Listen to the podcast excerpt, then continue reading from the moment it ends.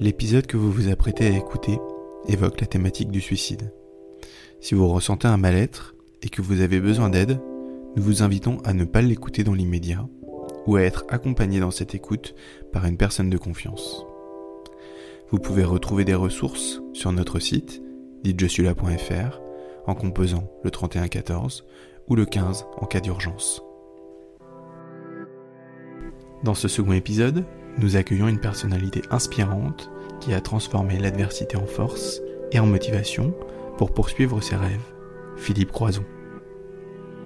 Philippe est devenu célèbre pour ses exploits sportifs, malgré le fait qu'il ait perdu ses bras et ses jambes à la suite d'un accident en 1994. Mais cet accident n'a pas brisé l'esprit de Philippe Croison. Au contraire, sa détermination l'a mené à réaliser des exploits incroyables qui inspirent des milliers de personnes à travers le monde. C'est un nageur hors pair. En 2010, il est devenu la première personne quadruple amputée à traverser la Manche entre la France et l'Angleterre. Par la suite, il a également traversé les détroits entre les cinq continents, devenant ainsi un symbole de courage et de persévérance. Il est également l'auteur de cinq livres, dont Tout est possible, à vous de jouer, sorti cette année. Ce sont 13 chapitres de réflexion personnelle sur les étapes qui lui ont permis, à cet homme de ne pas sombrer et de se réinventer. Ce livre, il le définit comme un petit concentré d'optimisme. La vie de Philippe Croison est un exemple inspirant de la manière dont on peut surmonter l'adversité et trouver un sens et un but dans la vie, même dans les circonstances les plus difficiles. Dans ce podcast, nous explorerons davantage l'histoire de Philippe et discuterons de la manière dont sa détermination et sa résilience peuvent être utilisées pour inspirer ceux qui sont aux prises avec des pensées suicidaires. En écoutant son histoire, nous espérons que vous pourrez puiser dans sa force et sa résilience pour aider à prévenir le suicide et encourager les autres à chercher de l'aide et du soutien.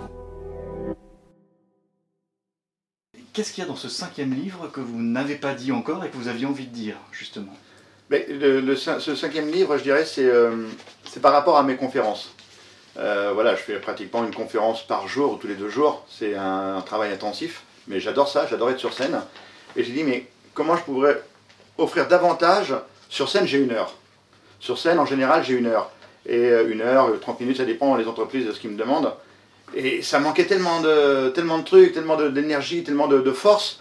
Je me suis dit, il faut que j'aille encore plus loin que, les conférences. D'où l'écriture de, ce livre, pour offrir davantage d'énergie encore à ceux qui vont le lire et qui vont le partager.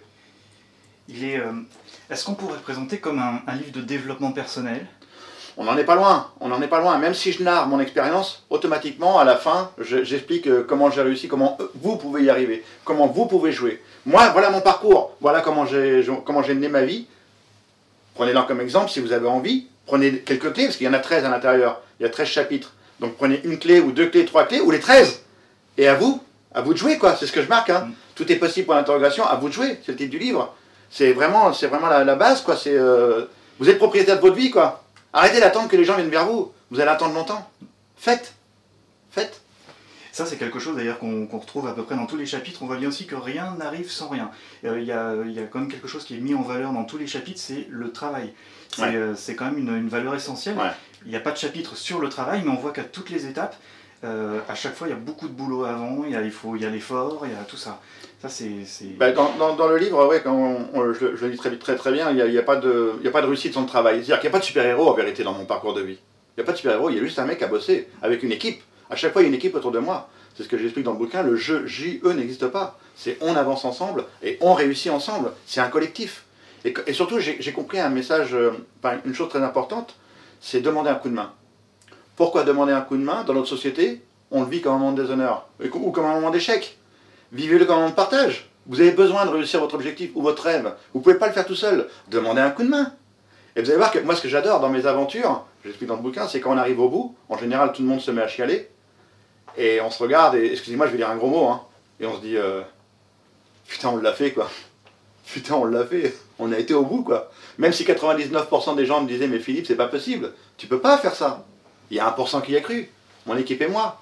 Et là, j'explique dans ce livre aussi comment, euh, comment motiver, comment motiver les troupes, comment arriver à convaincre des gens de vous suivre dans une aventure qui normalement n'est pas réalisable, que personne ne croit possible.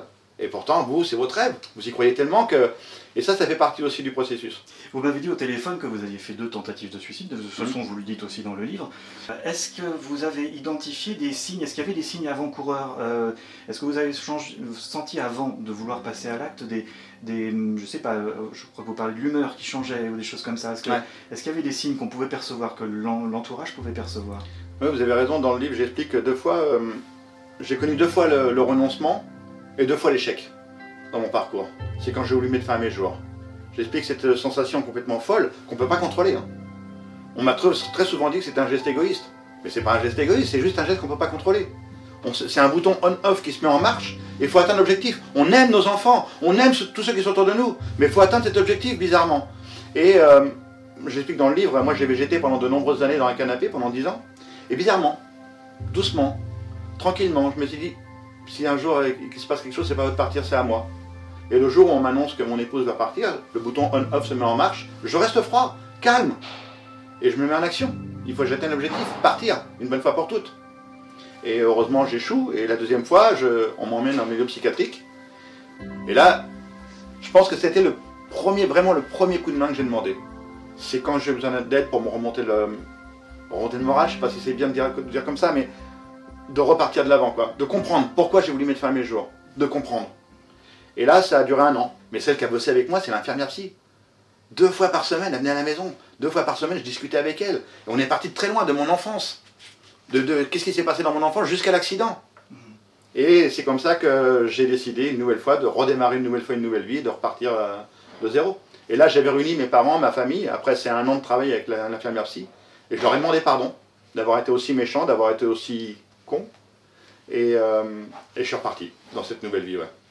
Dans un des chapitres, vous parlez justement de, de, chefs d'entreprise, de leaders qui viennent vous voir, souvent un peu en catimini pour ne euh, pas être trop entendus, euh, parce qu'ils ne veulent absolument pas montrer ou dire qu'ils ont besoin de quelqu'un ou montrer leurs doutes.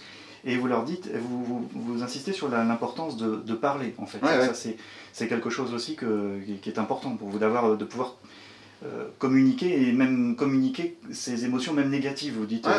Mais complètement. Et c'est vrai que dans le livre, j'explique un chef d'entreprise, bon, c'est un entrepreneur. Et qu'est-ce qu'on apprend à l'entrepreneur à l'école? D'être performant. Dans toutes conditions, d'être performant.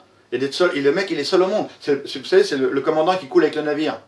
Mais c'est pourtant vrai, le commandant. Et le mec qui est, chef d'entreprise, son entreprise va mal, il va pas dire à ses collaborateurs que l'entreprise va mal. Peut-être qu'il y en a un dans l'équipe qui va avoir une idée pour dire ok, on va y arriver ensemble. Mais moi, je le dis très souvent quand je fais mes conférences parlez quand ça va bien, mais parlez aussi quand ça va mal. Pourquoi se renfermer tout seul Et on arrivait à l'objectif à l'après final, de mettre fin à ses jours? Parce qu'il était tellement seul qu'il a sombré avec son entreprise et qu'il ne veut pas le montrer, il ne veut pas montrer sa douleur, qu'il va mettre fin à ses jours à la fin. Mais quelle stupidité, mais quel gâchis, je dirais, quel gâchis. Et ça, c'est notre société qui nous l'apprend, à réagir comme ça. Mais vraiment, c'est que ce soit à l'école, dans nos formations, tiens, depuis tout petit, on nous dit, un truc extraordinaire, fais attention. Fais attention associé. Cours pas, fais attention. Monte pas sur la chaise, fais attention. T'arrives à l'école, fais attention. T'arrives à la, à la conseil d'orientation Oh là là, fais attention. Toi, tu peux pas faire ça, c'est ton rêve. Oui, mais non, tu peux pas. T'as pas les capacités. on nous apprend, on nous forme comme ça en permanence. Et moi, depuis que j'ai eu mon accident, bah, cette, je dirais cette chose dans laquelle j'étais formaté, je l'ai fait sauter, j'en ai rien à faire. Tout ce que je vis aujourd'hui, c'est du plus, c'est du bonus. Donc je le vis. Je me dis pas, est-ce que je peux, est-ce que c'est dangereux, est-ce que je vais me planter? Non, je m'en fous, je le fais. Et c'est peut-être pour ça aussi qu'on va au bout des objectifs et qu'on réussit. Parce qu'il n'y a pas de limite. Il n'y a pas de peur. Il n'y a pas de peur de dire Ah, zut, est-ce que je vais perdre mon, ma maison? Oh zut, est-ce que je vais perdre ceci? Non, non, non, je m'en fiche. Je m'en fiche. Et ça, c'est ce que j'ai envie d'offrir aux gens, d'où l'écriture de ce livre aussi. quoi. Qui s'adresse à qui? Principalement à tout le monde, en bah, fait. À tout le monde. Vraiment, hein. Mais à tout le monde. ce qui est bien, c'est que. Il suffit de regarder notre société aujourd'hui. Hein. Le livre s'adresse à tout le monde. Hein. Aujourd'hui, tout le monde est dans la complainte. Tout le monde est victime de quelque chose, est victime de quelqu'un. Vous allez parler à quelqu'un, mais il est victime de son entreprise, il est victime de la société, il est victime de son voisin, il est victime même de son épouse des fois, ou de son mari. Hein. on vit dans une société de victimes. Tout le monde est victime de quelque chose. Et tout le monde attend que ça se passe. Ou qu'il va se passer quelque chose, quelqu'un va venir, va le sauver. Non, non, non. C'est à toi. C'est ce que j'explique dans le bouquin.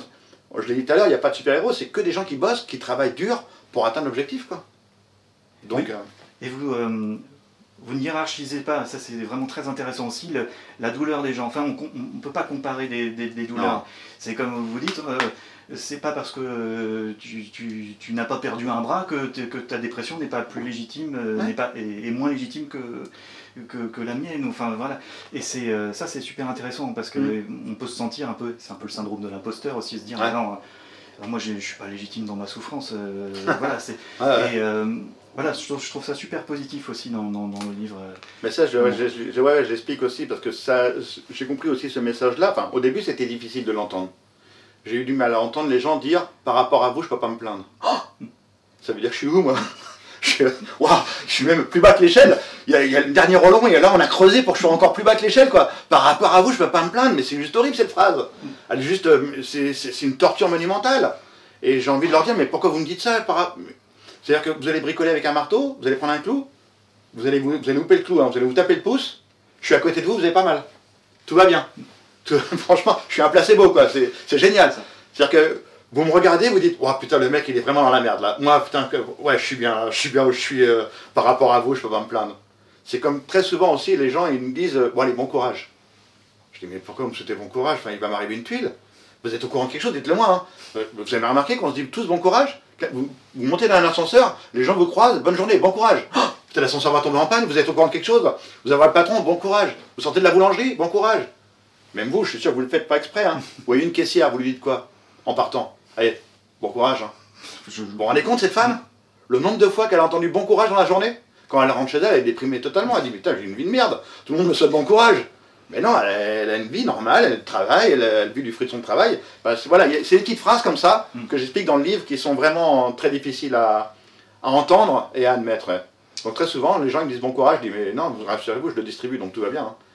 Hein. vous, vous fonctionnez toujours au, projet, au, enfin, c'est, à l'objectif. À l'objectif, c'est ça. Euh, quels sont vos objectifs aujourd'hui, après avoir fait tout ce que vous avez fait là, Quel est le prochain?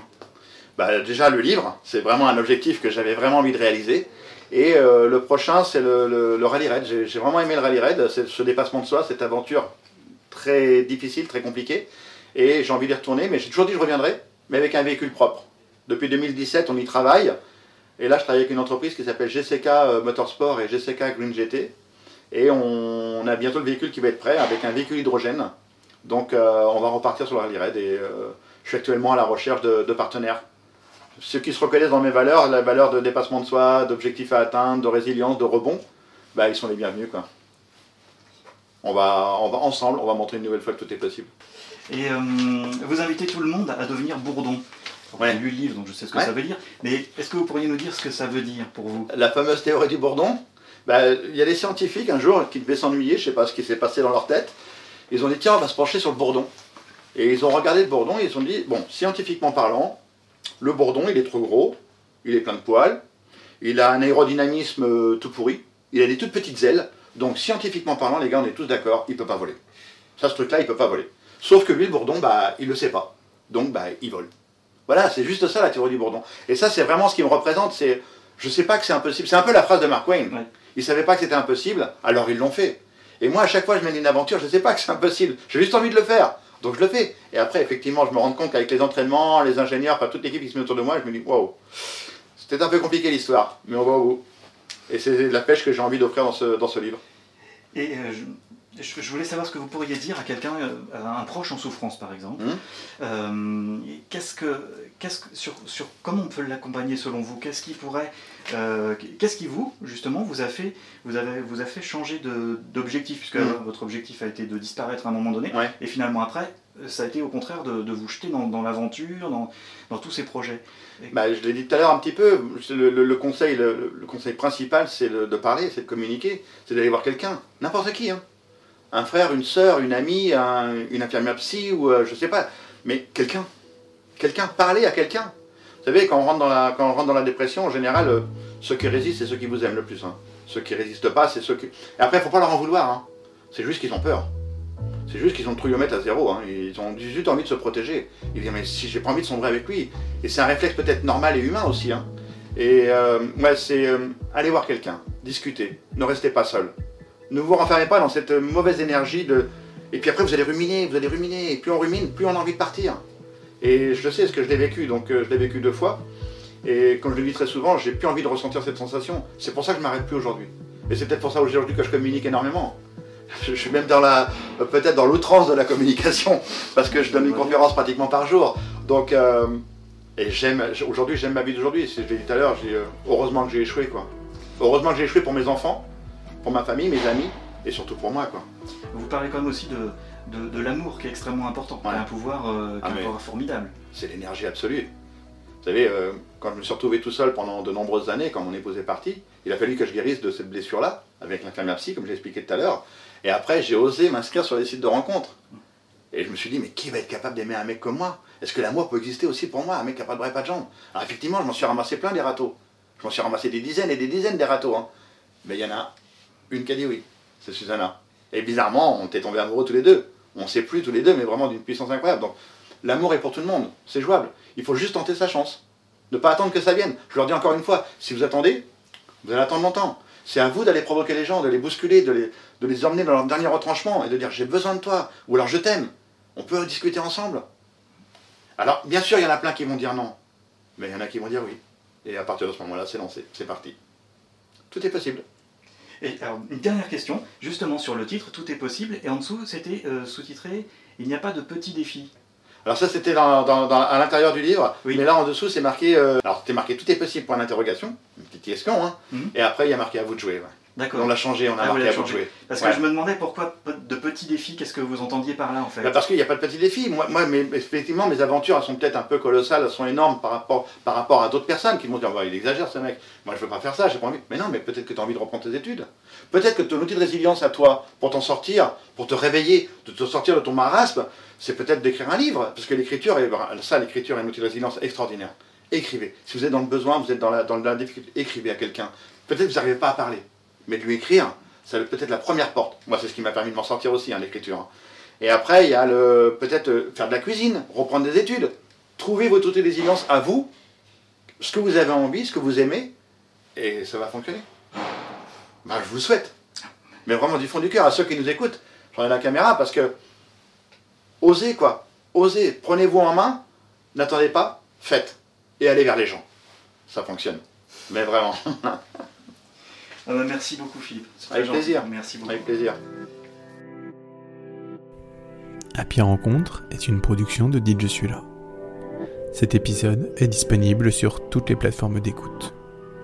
Vous souhaitez soutenir cette émission? Parlez-en autour de vous. Si vous avez besoin d'aide, si vous souhaitez faire un don ou adhérer à l'association, rendez-vous sur ditjesula.fr. A bientôt pour un nouvel épisode.